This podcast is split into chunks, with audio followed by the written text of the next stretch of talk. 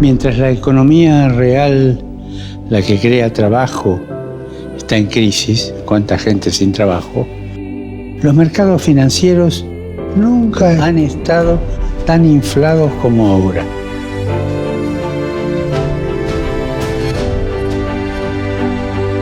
Qué lejos está el mundo de las grandes finanzas de la vida de la mayoría de las personas. Las finanzas, si no están reguladas, se convierten en pura especulación, animada por algunas políticas monetarias.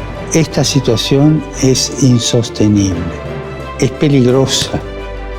Para evitar que los pobres vuelvan a pagar consecuencias, hay que regular estrictamente la especulación financiera. Especulación, quiero subrayar el término.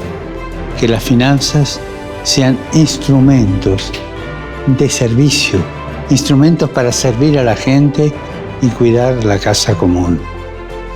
Todavía estamos a tiempo de poner en marcha un proceso de cambio global para practicar una economía diferente, más justa, inclusiva, sostenible, que no deje a nadie atrás.